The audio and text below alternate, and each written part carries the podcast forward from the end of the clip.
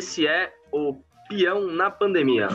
Aqui hoje nós estamos em mais um episódio do podcast e agora em vídeo do Peão na Pandemia. Hoje com o Thiago Barba, militante de esquerda, trabalhador dos transportes na cidade de São Paulo. Também estamos aqui hoje com Ícaro Caleb, professor, militante do Reagrupamento Revolucionário. E eu sou André Boff, rapper, militante de esquerda e desempregado, como muitas pessoas aí no país. E hoje nós estamos aqui para poder fazer uma discussão sobre como estão se dando os processos de é, os governos lidarem dos atores políticos lidarem com essa crise pandêmica e econômica que se segue.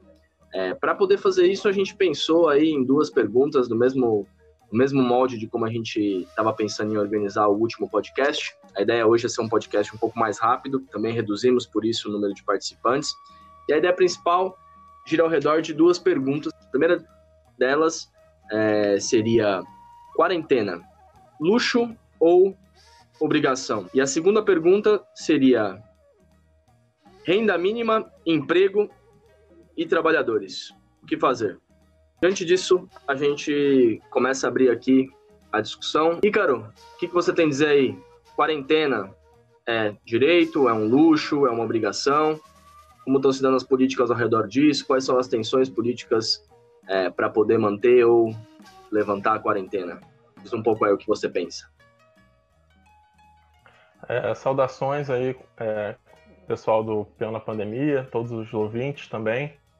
Eu começo essa resposta fazendo referência a uma matéria que eu li hoje sobre um bairro aqui no Rio de Janeiro, bairro de Campo Grande, no subúrbio, perto de onde eu fui criado e passei parte da minha adolescência, em que, de acordo com a reportagem, foi do site UOL, a, a população está ignorando o coronavírus, está agindo como se não tivesse acontecendo nada tirando alguns setores do comércio que estão fechados, os ambulantes, os trabalhadores informais e a maior parte das pessoas que trabalham em outros bairros, têm empregos formais, também estão saindo para trabalhar normalmente. E isso é um reflexo tanto da ideologia, né, propagada pelo presidente Bolsonaro de forma irresponsável, assim como também de muitas igrejas evangélicas que são dominantes naquela área e que várias delas propõe que o coronavírus não tem risco nenhum, que Deus vai proteger as pessoas do coronavírus, e também de uma quarentena ou de um isolamento social proposto pelo governo aqui do estado do Rio de Janeiro, que é o governo Witzel, também pelo governo municipal do Marcelo Crivella, que só parou realmente alguns setores, como a educação, e durante alguns dias fechou o comércio, mas cujos maiores setores da classe trabalhadora, a classe trabalhadora em geral, está indo trabalhar normalmente.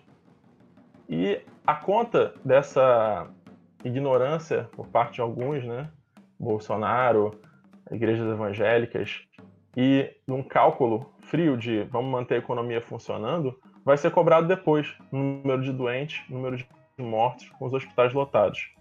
O coronavírus não é uma ilusão, estão ah, tendo pilhas de mortes na Itália, na Espanha, cerca de 800 a mil pessoas mortas todos os dias na Itália.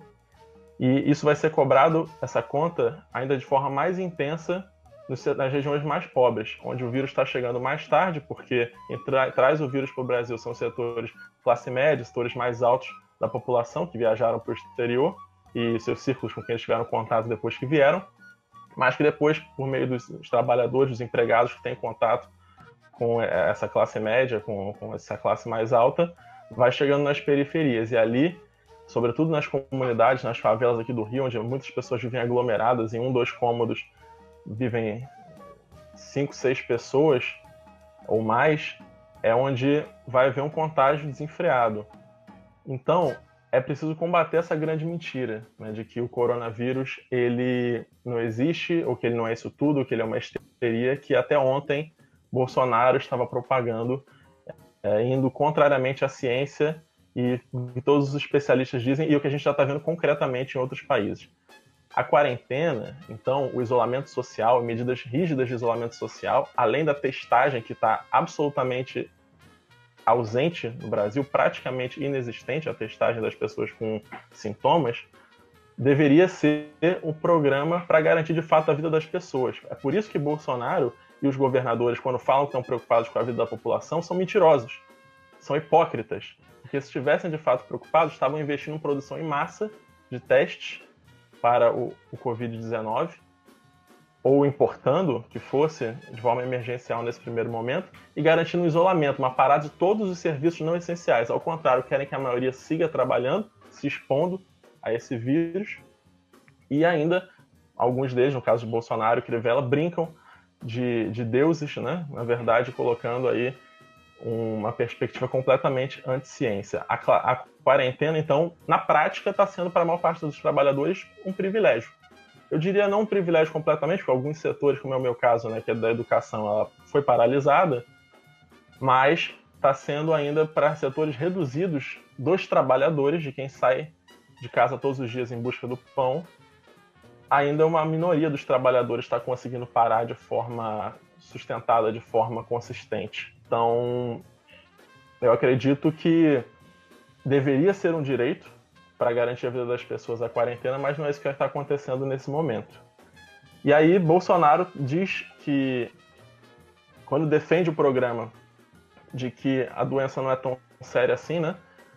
Faz abusos com a classe trabalhadora, dizendo que brasileiro uh, sobrevive até nadando no esgoto, pulando no esgoto não acontece nada com ele. Se diz agora preocupado com os mais pobres, tenta jogar para esse setor da população a bola, dizendo: estou pensando em vocês, estou preocupado com vocês, mas essa não é a perspectiva que a gente vê, né? Desde o, que ele assumiu em 2019, realizou cortes sem parar na saúde, na educação, realizou uma reforma da Previdência que dificultou para o mais pobre se aposentar, tem que pagar mais para se aposentar. Seu ministro da Economia, Paulo Guedes, nem se fala, é, esnoba e ofende os setores mais pobres da população o tempo todo, fala que é culpa da pobreza dos pobres que não sabem poupar, tem delírios de achar que nos governos anteriores pobre podia ir para Disney, isso não estava certo e agora voltou ao normal com a alta do dólar. E estavam praticamente se lixando até agora para os setores informais dos trabalhadores, os mais precarizados, e para os mais de 12 milhões de desempregados que tem no Brasil, para não contar os desamparados. Então é preciso esclarecer essa mentira do governo Bolsonaro quando disse se preocupar com os mais pobres, com os setores mais vulneráveis da população e exigir, com formas de protestos dos trabalhadores, o que realmente seria necessário para garantir a vida desses setores e da classe trabalhadora em geral. Testagem em massa dos trabalhadores, quarentena para todos os trabalhadores que não sejam essenciais, tem muito trabalhador não essencial para o funcionamento básico é, da vida das pessoas, ainda indo para o trabalho todos os dias, aumentando a curva de contágio. É isso aí. Falando um pouco sobre isso, Thiago, é, enfim, o Ícaro retomou um pouco aqui a discussão sobre a questão da testagem e trouxe também um relato de como em Campo Grande muitas pessoas estão voltando já a trabalhar, enfim, lembrando muito do perigo que pode significar o coronavírus. E a gente sabe que grande parte disso, desse problema, começa a se desenvolver a partir da tensão que está, está se desenvolvendo entre o Bolsonaro e alas do, dos patrões por um lado e os governadores e, e inclusive municípios de outro. E como isso também é um problema que tem a ver com, com os próprios limites para lidar com essa crise, né? Ou seja, as condições que o Brasil está tendo para poder lidar com essa crise. O que, que você acha disso, Thiago? Você acha onde estão esses limites? O que expressa essa tensão? Para onde nós estamos indo aí no combate para a crise e como fica o trabalhador nessa história. Olá, pessoal, tudo bem? Então, eu, só para avisar que eu estou tomando aqui um chazinho, não é uísque, tá? É, para quem achar que é. Eu nem sei tomar essas coisas, não gosto. Então, eu acho o seguinte, que é, depois da histeria, eu acho que o povo pobre está olhando em cima do muro do esconderijo e não vê muito perigo, né? Porque a, a quantidade de mortos ainda não está aparecendo, não tem esses mortos é, sendo empilhados nas ruas, como é, houve na Itália, como houve na China. É, e aí se começa a questionar se é, existe esse problema tão grande, com o andar de cima, com os dirigentes é, do Estado batendo cabeça, uns dizendo que é, é muito grave o cenário, o Bolsonaro falando que não. Então, as pessoas começam a, a ficar meio que em dúvida. E aí, sem esse rastro da doença, a grana começa a apertar dentro de casa, principalmente o trabalhador informal que precisa aquele dinheiro do dia para poder fazer é, o dia dele girar. Ele não tem um caixa para poder ficar dois, três meses sem trabalhar. Então o cara começa a, colocar a vida de volta é, na esteira e deixar tudo no, no, vamos ver. Eu acho que esse é o clima que começa a, a aparecer por aí. Pelo menos é isso que eu estou sentindo na rua. É, eu trabalho com transporte aqui em São Paulo, é, mais especificamente no metrô de São Paulo. E apesar de ter caído muito o, o uso do transporte público, eu já vi uma diferença enorme da semana passada para essa, que é efeito, é, em parte, da briga que está acontecendo no andar de cima. Eu vi vários memes, né? Tanto os memes bolsonaristas aí, ou outros memes aparecendo, uns defendendo a quarentena, fica em casa, tem uma campanha, né, do, do daquele grupo de, de atores ligados ao ao Caetano Veloso, que estão fazendo uma campanha lá do Fica em Casa. É, por outro lado, tem os bolsonaristas fazendo toda uma campanha é, mostrando que o, a quarentena é um privilégio de poucos e o pobre que está na favela não, não, tem nem o que comer. E é verdade, né? É, é um privilégio estar tá em casa. É, no Brasil é um puta de um privilégio. E a extrema-direita está trabalhando com isso muito bem, porque fala que ficar em casa é, pede, pede comida pro iFood, fica em casa. E o cara que está na favela não pode fazer nenhuma dessas duas coisas. Na verdade, ele está entregando a comida lá e a mulher dele está é, tá cuidando dos filhos sozinha, desempregada. Aí a gente vê lá a Isis Valverde, a atriz da Globo, fazendo o hashtag Fica em Casa, é, com a empregada negra dela atrás no vídeo, lavando a, a louça dela, entendeu? O pessoal fala, mas como assim? Então, assim, é, a direita começa a trabalhar com essa, com essa problemática e faz a tal da carreata da morte lá em, em Balneário Camboriú, né, onde tem a praia que só vai Playboy, e é um monte de, de, de empresário com Cherokee Land Rover dentro do seu carro para não pegar a gripe, fazendo campanha para o trabalhador ir trabalhar e morrer infectado nas fábricas, nos, nas lojas de departamento que esses donos do, do, comércio ligados ao bolsonarismo são donos. E agora a gente tem os caminhoneiros da ditadura que voltaram, né? Fizeram um lockout patronal, na minha opinião, patronal. Quem não sabe, foi uma greve patronal. Os caminhoneiros agora, muito golpeados por conta da, da quarentena, porque os postos estão fechados, os caras têm que dirigir é, milhares de quilômetros sem conseguir se alimentar, dormir, fazer suas necessidades. Então, para o caminhoneiro, o cara é totalmente golpeado. E os patrões caminhoneiros, aqueles que são donos de frota, os caras que são ricos do, do, do transporte rodoviário, ligados ao bolsonarismo, agora estão ameaçando fazer um novo lockout, ameaçando os governadores a levantar o, o, a quarentena e, e tocar a economia. Isso é mais mais fogo aí para aumentar a temperatura entre o presidente e o resto do país. E aí, assim, o Dória, todo mundo tem aquela coisa, né? Enquanto ele estava fazendo a campanha política dele, é, é, se levantou no palanque, as pessoas falavam: ah, o Dória ganhou alguns pontos comigo, agora o placar está menos 3.400 não sei quanto, né? Porque ninguém gosta do Dória. Mas todo mundo vê o cara brigando com o Bolsonaro, apesar de concordar que tem que ficar em casa. É como se o Dória estivesse brigando por um direito nosso.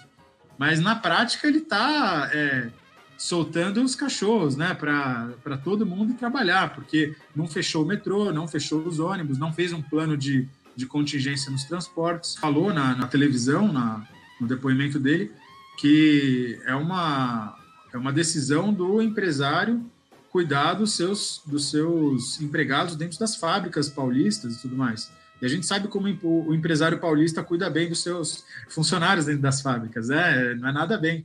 Então, é, os, os, trabalhadores estão sendo contaminados dia após dia é, no local de trabalho. E aí o, o Ícaro levantou uma, uma questão né, sobre os serviços essenciais que, para mim, antes de falar isso, eu queria falar o seguinte: os mais pobres nas favelas hoje estão totalmente desamparados, totalmente desamparados e estão desesperados para voltar a trabalhar. é, desesperados, principalmente quem é o camelô, o cara que é, é, trabalhador informal, ele precisa ganhar o pão dele. Então, assim, nós que somos da esquerda, a gente tem que é, se ligar a esses colegas nossos, esses é, irmãos de classe nossos, para tirar da mão da direita esse discurso cínico deles é, de defender os mais pobres. E aí, para mim, a questão dos serviços essenciais. É, tem um debate aí sobre os serviços essenciais que não podem parar, né? Claro que qualquer pessoa que tem bom senso sabe que numa crise dessa a gente tem coisas que precisam funcionar, como hospital, transporte e tudo mais. Agora, o uso desse debate sobre serviços essenciais por parte da direita, por exemplo, João Dória, é, é assassino. É tão assassino quanto Bolsonaro. Porque a gente. Eu estou aqui com uma matéria aberta, eu acho que não vai dar para abrir aqui no vídeo, para todo mundo ver, é, do G1, que sem material os médicos e enfermeiros vestem saco plástico, de lixo, inclusive, um hospital do Distrito Federal para poder atender os pacientes. Essa é a situação dos hospitais brasileiros. E não só dos brasileiros, não. Essa semana teve uma, uma notícia aqui que eu vi do estado de Minas, que uma enfermeira italiana ela, ela se suicidou depois de contrair o coronavírus, porque ela ainda foi obrigada a trabalhar um dia infectada, é, porque o, o, hospital não tinha enfermeiro para substituir ela, e ela é, entrou em pânico e, e acabou se matando porque ela achou que ela contaminou vários pacientes, recontaminou e outros colegas de trabalho, enquanto ela estava no horário de serviço dela e se suicidou. Então, é, abre essa questão sem dizer é, todos os ataques que o Ícaro levantou aqui, né, o, a, a MP trabalhista do Bolsonaro, e a primeira MP que ele, que ele toma quando é decretado estado de calamidade pública é de tirar todos os direitos dos trabalhadores. Então, é, entra aqui a questão: os trabalhadores de serviços essenciais eles não podem parar, porque a legislação brasileira diz isso. É, e o governador diz isso, o governador, os governadores todos dizem isso. Eu acho o seguinte, que uma enfermeira que que está na situação como essa, que se suicidou, melhor do que ela se suicidar, melhor do que ela vestir um saco plástico, é ela fazer greve. Ela cruzar os braços e falar: não dá para a gente atender as pessoas nessas condições, e é o, o culpado é o governador, o culpado é o Bolsonaro. E aí entra a problemática que é o seguinte: é, a esquerda está de quarentena. No Brasil, diante de todos esses problemas, a esquerda está de quarentena. A esquerda está em casa. Eu vi vários, várias fotos e as lives que os colegas vão fazendo e tal, e entre eles diretores sindicais ou lideranças partidárias da esquerda falando: olha, eu estou aqui na quarentena e eu estou tomando um vinho, não sei o quê, eu estou fazendo aqui um, uma comida, aí ele passa uma receita. Tem sindicato que está fechado. Tem vários sindicatos hoje que estão lá assim, ó, nosso expediente foi reduzido devido à quarentena do, por conta do coronavírus. E aí não existe nenhuma campanha de solidariedade desses sindicatos. Por exemplo, no site da CUT, no site da Força Sindical, não tem nada sobre uma campanha de, de, de cestas básicas para trabalhadores empregados nas favelas. Não existe. Não existe. Aí a gente está dependendo do quê?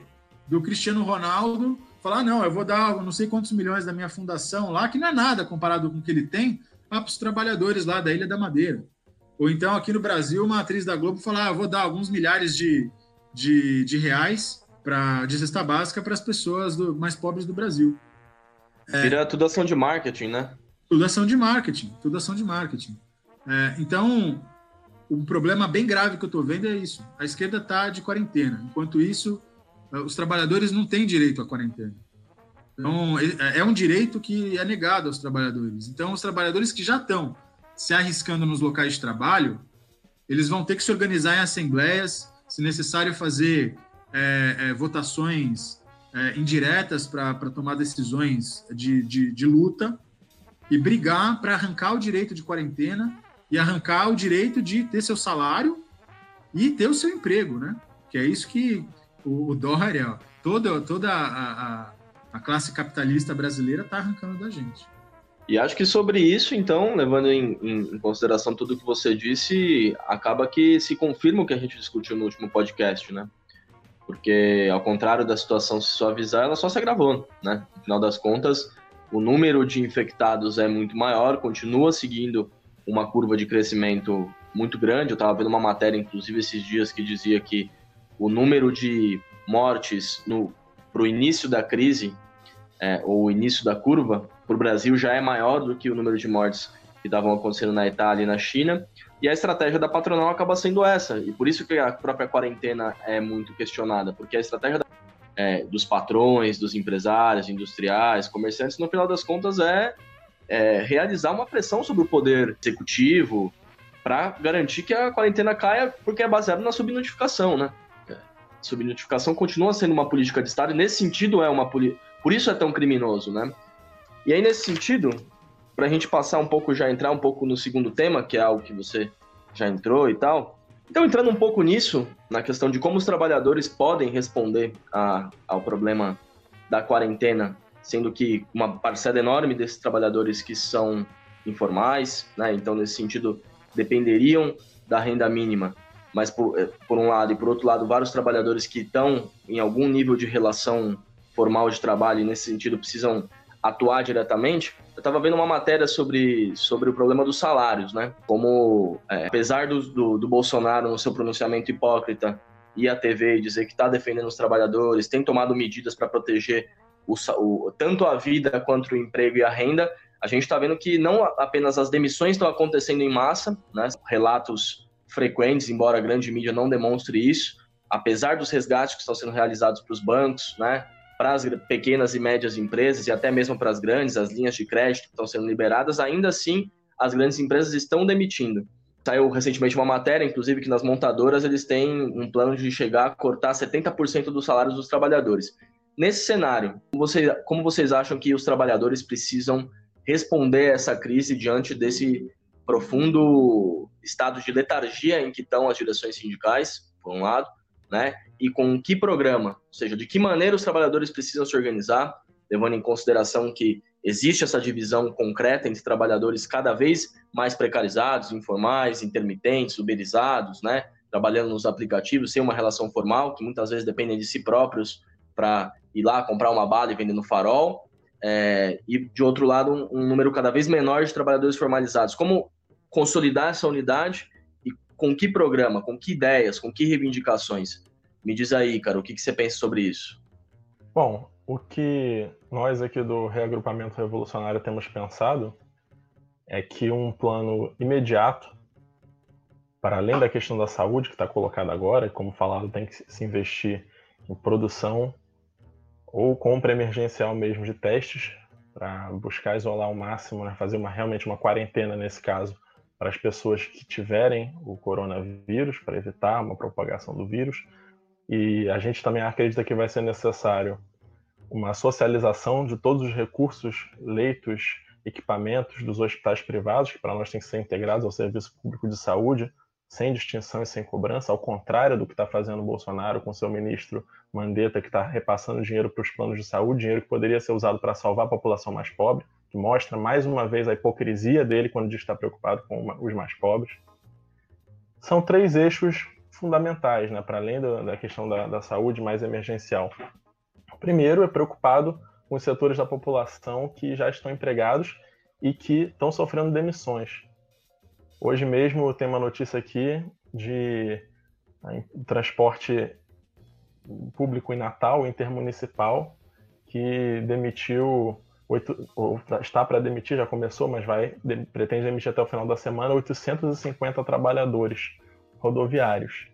E isso não é uma exclusividade dessa empresa nem de Natal. Está acontecendo em todas as regiões do país, todos os dias desde que começou essa crise, sobretudo os setores que estão parando de forma mais imediata. Os patrões mostram que não tem nenhum tipo de humanidade, que para eles o trabalhador é só mais uma engrenagem ali para girar e quando ela se desgastar, quando o trabalhador fica doente ou morre, ele descarta. Ele está preocupado é com o lucro. Então, ao contrário do que diz a hipocrisia né, de Bolsonaro, o que a gente precisa é de uma imposição imediata da proibição de demissões, cortes e redução de salário e outras represálias que os trabalhadores venham a sofrer. Tem que cancelar imediatamente é, todas essas medidas. Para além disso, pensando justamente nesses setores da classe trabalhadora que possam ficar sem salário, dos desempregados né, e naqueles que têm uma relação informal com a empresa para a qual prestam serviço ou trabalham, tem que haver pagamento de uma renda digna para que esses trabalhadores, os mais precarizados, mantenham suas famílias. E embora hoje o Bolsonaro, com o Paulo Guedes, tenha feito um pronunciamento afirmando que vai pagar, vai sancionar a lei aprovada pelo Congresso, o que ele queria não era nem isso, né? Ele aprovou, ele propôs na medida provisória dele pagar um valor de 100, 190 reais, mas o que foi aprovado pelo Congresso foi um valor aí de 600 reais e que mesmo assim não vai chegar a todos, vai chegar numa quantidade pequena, está previsto aí pagar, chegar a 28 milhões de pessoas, o que ainda está longe do número de trabalhadores informais no Brasil, que é 40 milhões, sem falar dos desempregados, que são 12 milhões. É preciso repetir esses números. Então, ao contrário disso, seria possível pagar uma renda digna de fato para garantir a sobrevivência das famílias e garantir para elas uma quarentena com segurança, garantindo que elas vão poder continuar se alimentando, comprando remédios necessários, não passando necessidade, confiscando os lucros dos mega empresários e dos bancos que até agora estão uma estimativa de que os bancos vão receber 1,2 trilhão. Isso é mais de 15 vezes o que está previsto aí para os trabalhadores mais precários receberem. 15 vezes o que está sendo pago, talvez, né, ainda nem foi implementado na prática para os trabalhadores mais pobres, é o que Bolsonaro e Guedes já garantem que querem pagar para os bancos, garantindo aí os super lucros e o aumento da fortuna deles nessa crise. Então é preciso confiscar esses superlucros, todo esse dinheiro que já está sendo repassado para os bancos e colocar para pagar uma renda digna mensal para as famílias trabalhadoras sobreviverem. Isso aí enquanto durar essa crise e essa pandemia, aí pelos próximos dois, três meses, onde ela deve atingir o seu pico e começar a diminuir. E, para além disso, também é necessário, pensando na manutenção da vida, da saúde das famílias, cancelar os aluguéis e as contas básicas: água, luz, telefone, gás, internet, além dos aluguéis que pesam muito no bolso das famílias brasileiras. Então, essa passa por esses três eixos essenciais e que a gente acredita que os trabalhadores, todos que estão ainda indo diariamente para os seus trabalhos, nesse momento, tem que, tem que defender, tem que tomar para si e forçar os patrões e os governos a adotarem inclusive forçar na prática a proibição das demissões, ainda que não esteja na lei, enquanto não for aprovado, e pedir essas demissões na prática, com greves, com paralisações, com piquetes, porque já estão sendo forçados a ir para a rua todos os dias, a se contaminar nos metrôs, nos transportes lotados e nos locais de trabalho sem nenhum tipo de auxílio. Nossos irmãos do telemarketing, na semana passada, já estavam realizando movimentos nesse sentido, porque estavam sendo forçados a trabalhar em condições de total aglomeração, sem nenhum tipo de preocupação sanitária dos seus patrões. E é esse tipo de exemplo deles se manifestarem, prepararem uma greve, realizarem manifestações, realizarem conscientização entre si, que a gente precisa seguir. Porque é só assim que os patrões vão aceitar e a gente vai conseguir de fato uma quarentena para a classe trabalhadora para a gente defender as nossas vidas, a nossa saúde e os nossos empregos os nossos, e os nossos meios de vida. E isso é muito, muito louco, né? O nível de hipocrisia, porque o essencial ele é bastante maleável na mão desses setores, né? Do, tanto Bolsonaro quanto Dória. O, os próprios trabalhadores de telemarketing e call center foram declarados trabalhadores essenciais. A questão é que eles não são essenciais para o combate à crise pandêmica, eles são essenciais para a manutenção dos lucros, das vendas, né, do processo de circulação aí da, da, da acumulação de, de dinheiro. E aí só uma questão sobre isso, que eu acho que é muito importante essa, esse conjunto de programas que você e de ideias que você levanta, Ícaro, porque é isso, assim, não é apenas importante reafirmar o fato de que nós temos aí de 38 a 41 milhões de informais, né, 12 milhões de desempregados, mas também que nós vivemos num país em que 104 milhões de pessoas vivem com 413 reais, né? É, não tem uma resposta. Nós estamos já no 15 dia dessa crise é, pandêmica, com uma quarentena mais ou menos organizada. As contas já estão começando a chegar para as pessoas que vivem com 413 reais, que são metade da população brasileira, né? 10 milhões dessas pessoas, de brasileiros vivem com 51 reais. Não existe nenhuma gordura, não existe nenhuma capacidade de poupança para poder é, sobreviver. E, pelo contrário, essas pessoas são as que geram todas as riquezas que estão hoje fluindo para o caixa dos bancos. Né? Bancos esses, que é importante denunciar também, que, ao mesmo tempo que estão recebendo 68 bilhões de dinheiro direto emprestado, esses 1,2 trilhões que você disse em vantagens que eles vão é, receber do, do Estado, é, ao invés de baixar os juros, supostamente para poder emprestar mais dinheiro para a população, porque esse é o plano do governo, eles estão aumentando os juros. Então está ficando cada vez mais difícil para o trabalhador arcar com as, as dívidas que ele já está tendo que fazer. Tanto é que o, o, problema vai ser que no final dessa crise, daqui a um ano e meio, dois anos, quando nós tivermos a vacina, se tudo der certo, é, os trabalhadores, os pequenos empresários e até mesmo os médios empresários vão estar todos na mão dos bancos, né? Tendo que pagar dívidas, todo o processo de riqueza gerado vai ser dado é, para esses setores. Então, aí também é importante o programa de confisco dos lucros, justamente porque é, ele corresponde a fazer com que a riqueza que foi gerada por esses trabalhadores seja gasta para poder garantir a sua vida, garantir a sua sobrevivência nesse período, né? E aí, nesse sentido, eu queria perguntar aqui para o Tiago também, o que, que ele pensa é, um pouco disso, dessa, dessa relação entre de que maneira os trabalhadores podem, então, impor esse programa, impor essa visão, no cenário em que a esquerda está tão despreparada, tão desorganizada e conduz a totalidade das suas ações para medidas por dentro do parlamento. Né? É possível os trabalhadores se organizarem independentemente, por fora dessas estruturas viciadas que já estão demonstrando que é isso, né? Como pode uma, um país onde tem 70% é, dos, dos, dos, salários de trabalhadores sendo cortados e a maior central sindical do país não falar um A? É, como, como sair da sinó aí, Thiago? É, eu acho que pode sim. A, a, os trabalhadores brasileiros eles podem e devem, e fizeram isso diversas vezes na história. É, na verdade, a maior parte da história brasileira está permeada com guerras civis dos trabalhadores e dos escravos contra é, as diversas formas que a burguesia escravocrata brasileira se organizou para arrebentar com eles e dessa vez não pode ser diferente, e não vai ser diferente, na verdade. Eu acho que os anos que se passaram de, de mais de década aí de passividade acabaram. A gente vai sair da quarentena com uma realidade completamente diferente é, e pior para a gente. Então, é, agora vai ter um ativismo, uma militância por necessidade, não vai ser simplesmente ideológico. Então, é, isso vai exigir da, de quem é de esquerda uma, é, uma sagacidade muito maior do que as lideranças da esquerda têm hoje. É, é assim, eu queria, antes de comentar como fazer isso, na verdade, colocar que, é que eu concordo que, que já foi posto aqui, porque depois do Roda Viva, com o infectologista, né, o youtuber, também o, alguns outros cientistas do mundo falando, é, eles só estão vendo que é, os estados nacionais não vão conseguir manter a quarentena por muito tempo sem ter uma revolução nesses países. Ponto de vista que não vai ter nenhum empresário que, que, que vai tratar bem os trabalhadores, vai arrebentar os tecidos sociais e vai ter uma crise política profunda em vários países do mundo.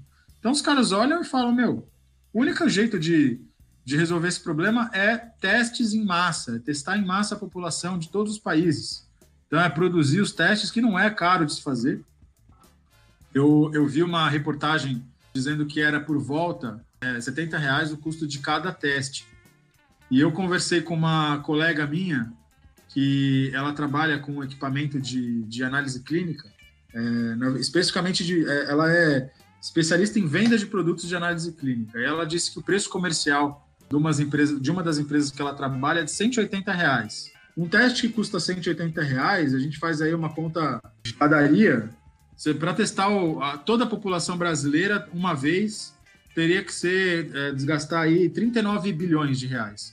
Comparado com um trilhão de reais que o, o Paulo Guedes preparou para poder socorrer um monte de banqueiro, filha da puta, é, para saquear o Estado, é, 39 bilhões não é nada. Então, assim, o, os 10 mil testes aí que o governo de São Paulo anunciou, no, vai servir para poder testar os pacientes do, do Albert Einstein. E é para isso que eles fizeram. Então, a massa da população não vai ter teste. Vai morrer no, nos hospitais aí sem ter nenhum tipo de autópsia e sem a família ver o caixão e não vai entrar na, no, nos dados oficiais como morte por coronavírus. Então, teste em massa, respirador em massa, que não, também não é difícil de produzir, frente de trabalho para poder é, atender essas duas necessidades básicas. O governo devia estar tá abrindo frente de trabalho para poder suspender as patentes desses produtos e, e fazer um, um, planejamento básico de, de, quais ramos da indústria tem que se comunicar para poder fazer uma linha de montagem rápida para esses, desses produtos. Fora é, é, o, o, emprego. Até o Trump está fazendo isso, né? Então, Até o Trump está fazendo isso. O Trump está tá fazendo isso. é, o estado do, de Pernambuco interviu na, nos hospitais de Pernambuco privados para poder planejar os leitos. Então, eles podem fazer isso com, as, com a indústria farmacêutica e clínica também. Para mim, assim, a, a, o fim da censura do, do, do, número de mortos no Brasil. Isso é uma coisa que a esquerda tem que se organizar para poder combater. E é uma coisa que não é difícil. Né? A gente pode ir caçando aonde estão tá os mortos. Porque, assim, é, não dá mais para ficar divulgando. A gente tem que denunciar a Globo, o Jornal Nacional, que divulga o número de mortos oficial que é 200, não é 200. Então, primeiro a gente tem que mapear, desde o início da pandemia, o número de mortos por problemas respiratórios. Porque o, o médico vai lá, ele não pode, é, por, por uma determinação governamental, ele não pode é, anunciar do que o cara morreu. Né? Ele tem que informar lá o, o Ministério ou a Secretaria de Saúde, o, o, o médico que é chefe do hospital, mas aí o chefe que está lá assinando o testado de óbito, ele vai lá assim, ah, não, problema respiratório porque ele não testou, ele não tem o teste para fazer, ele não teste. Então o peão vai lá, com falta de ar, morre, porque não tem como entubar. E aí o cara vai para é, o necrotério, o cara coloca lá, bom, não fiz nenhum teste, não é coronavírus, é problema respiratório. E tem lugares do Brasil que os caras estão indo sem laudo. Sem laudo nenhum. Então o cara morre, ele vai lá para ser enterrado, tem laudo. Então a gente tem que saber o número de mortos desde fevereiro, que é quando começou a pandemia, e o número de mortos por problema respiratório. Isso a esquerda não está falando. Fala lá contra a comemoração da ditadura, mas isso é um tipo de censura que o Estado está fazendo agora. E é base da política para levantar e acabar com a quarentena. Em base é, a esses dados falsos. É, porque os caras falam, olha aí, só 200 mortos na, na, na, minha cidade ali morreu mais esfaqueado, entendeu? Claro. Então, essa é a discussão da direita. É, Inclusive, e... Thiago, é, ao contrário do que diz o Bolsonaro, né, que quarentena é coisa de quem tem privilégio ou de quem não pode trabalhar, eu acho que as indústrias capazes de produzir os testes deveria ter mais gente trabalhando. E aí tem um perigo, porque com uma demanda maior desses testes, a, a tendência do mercado é fazer os preços deles subirem. E aí eu acho que é, é dizer que a vida dos trabalhadores vale mais do que o mercado, dito mercado, que aí é o interesse, na verdade, do, do lucro, de quem vai ganhar, das empresas que vão ganhar com isso. E é dizer que nessas empresas elas têm que ser tomadas a sua produção e os trabalhadores têm que tomar as rédeas disso e produzir em massa esses testes para garantir as suas próprias vidas, e a vida das suas famílias e dos seus, seus familiares, seus próximos, seus amigos. Então, no pra caso isso, dessas indústrias, têm que ser tomadas. Exemplo, a esquerda dirige o Sindicato dos Químicos aqui é, é, em São José. Agora a gente não vê denúncia disso, por exemplo. A indústria química que produz boa parte de, dos insumos para poder tratar é, antivirais, eu acredito que está ali. Então, assim, a gente, primeiro, a esquerda tem que sair da quarentena, né? Para poder acontecer isso. Tem que orientar os trabalhadores a, a se organizar e essa esquerda que dirige esses sindicatos fazer esse tipo de denúncia, porque a gente não está vendo. Assim, aí você falou para mim uma coisa que é, é, a esquerda não fala. E na Argentina acabou de aprovar lá o presidente da Argentina, que é peronista, dirige um monte de, de, de latifundiário argentino, e o cara, meu, instituiu a proibição de demissão. E a esquerda aqui no Brasil não fala. Aí a renda básica, você já colocou, não vou nem falar, é, que tem que ser ontem, né? Mas, por exemplo, a esquerda também não fala do fim da MP 927. Como é que a gente vai, vai caçar esse MP do Bolsonaro? e tira o direito de, de, greve, tira o direito de salário, tira o direito de, de emprego, se a gente não faz uma greve, não exige o pagamento integral do salário, o reajuste dele conforme a inflação dos itens básicos que vão todos disparar daqui a pouco, ainda mais com a greve de caminhoneiros, imagina só como é que vai estar a comida nos supermercados, vai disparar. E aí, para mim, a questão da renda mínima não é, é, toca em parte, mas a gente tem que defender a redução da jornada sem redução do salário para que tenha contratação de, de trabalhadores. Agora, sem isso, nada vai acontecer sem greve, né? sem luta. Então, é, a esquerda tem que organizar, além da hashtag Fique em Casa, a esquerda tem que organizar a hashtag Fundo de Greve. Tem a, a CUT, a Força Sindical, cadê o Ciro Gomes, o, o Lula, é, presidente da CUT, é, organizando de imediato um fundo de greve, uma campanha para o Caetano Veloso doar um milhão de reais que ele tem para um fundo de greve. Para todos os artistas que apoiam Mídia Ninja, ao invés de é, fazerem a, as doações católicas, né, com aquele, a, a, culpa católica deles, fazer um grande fundo de greve para a gente parar o país e aí assim a gente vai chamar o fora Bolsonaro, não com a Sâmia Bonfim fazendo uma campanha pelo impeachment é, do Bolsonaro por dentro do Congresso Nacional, que o Rodrigo Maia vai tirar o Bolsonaro é, desde o Congresso e colocar o Mourão para manter todas essas políticas aí. Agora, sem fazer um fundo de greve nacional, os trabalhadores são obrigados a trabalhar pela extrema-direita, fazendo carreata da morte, a gente não vai conseguir parar esses locais, não vai conseguir garantir o direito nem de estar tá em casa, nem o direito de, de, de, ter uma quarentena, quanto mais dos salários e, e do próprio emprego.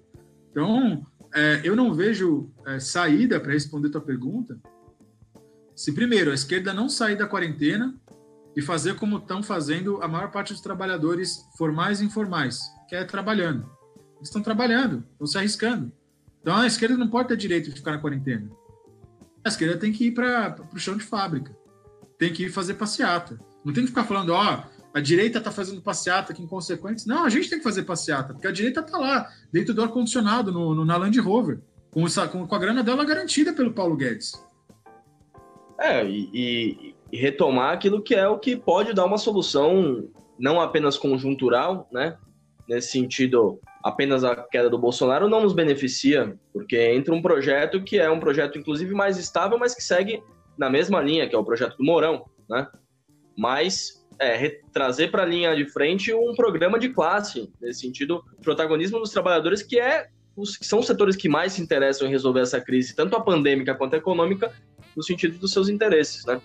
E aí acho que então a gente vai encerrando um pouco essa discussão. Obrigado por todos que estão ouvindo. Acho que com isso a gente consegue, inclusive, indicar novos pontos de debates que a gente pode retomar para cá, ou seja, a discussão da relação entre renda mínima e emprego mais profundamente, de onde é, surgiria, de onde sairia essa conta, ainda que a gente tenha apontado um pouco aqui, né? Como os bancos são os grandes beneficiários daí, mas é um tema que a gente pode aprofundar também a relação entre a esquerda e as bases sociais que estão mais se arriscando, que são hoje os trabalhadores das periferias, dos rincões da cidade, os marginalizados, informais, que são trabalhadores que estão tendo que se arriscar e que muitas vezes se sentem influenciados por essa retórica aí bolsonarista de que o vírus seria apenas uma gripezinha. Enfim, para a gente já ir terminando aqui, queria agradecer a todos que estão ouvindo, pedir para que tragam denúncias, tragam notícias de como está o seu local de trabalho, de como estão acontecendo aí as pressões do patrão, as pressões é, dos chefes para que vocês se arrisquem. A gente vai divulgar no Peão da Pandemia e semana que vem tem mais podcast barra vídeo, beleza? Obrigado, Ícaro. Obrigado, obrigado Thiago. Alô, até mais, Agora... pessoal. E eu sou André Boff, rapper, militante de esquerda e desempregado como muitas pessoas aí no país. Valeu. Acho que pode cortar já.